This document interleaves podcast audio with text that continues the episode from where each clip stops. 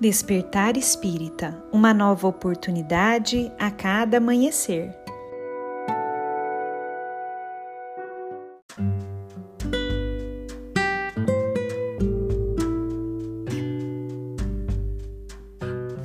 Sejam muito bem-vindos, amigos queridos, para mais um Despertar Espírita.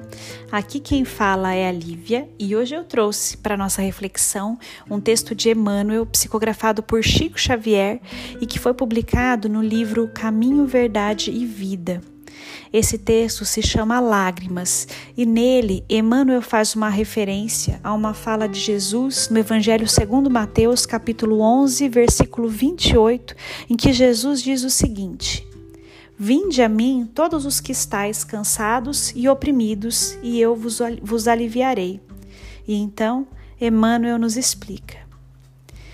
Ninguém como Cristo espalhou na terra tanta alegria e fortaleza de ânimo. Reconhecendo isso, muitos discípulos amontoam argumentos contra a lágrima e abominam as expressões de sofrimento. O paraíso já estaria na terra se ninguém tivesse razões para chorar. Considerando assim, Jesus, que era o mestre da confiança e do otimismo, chamava ao seu coração todos os que estivessem cansados e oprimidos sob o peso de desenganos terrestres. Não amaldiçoou os tristes, convocou-os à consolação. Muita gente acredita na lágrima sintoma de fraqueza espiritual. No entanto, Maria soluçou no Calvário. Pedro lastimou-se depois da negação. Paulo mergulhou-se em pranto às portas de Damasco. Os primeiros cristãos choraram nos circos de martírio, mas nenhum deles derramou lágrimas sem esperança.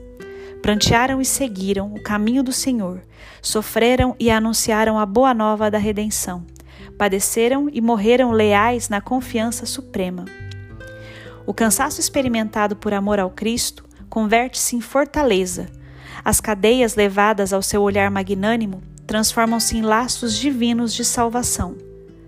Caracterizam-se as lágrimas através de origens específicas. Quando nascem da dor sincera e construtiva, são filtros de redenção e vida. No entanto, se procedem do desespero, são venenos mortais.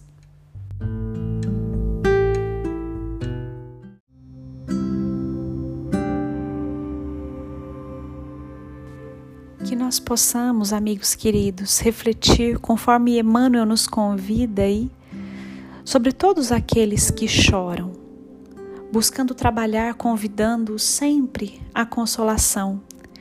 E quando chegar o dia de nós vertermos lágrimas, que essas lágrimas possam ser pautadas aí como filtros de redenção e vida. Que elas sejam, sim, pela dor sincera e construtiva, mas que jamais pelo desespero. Que nós saibamos, amigos queridos, trabalhar o nosso coração através da fé, através da esperança.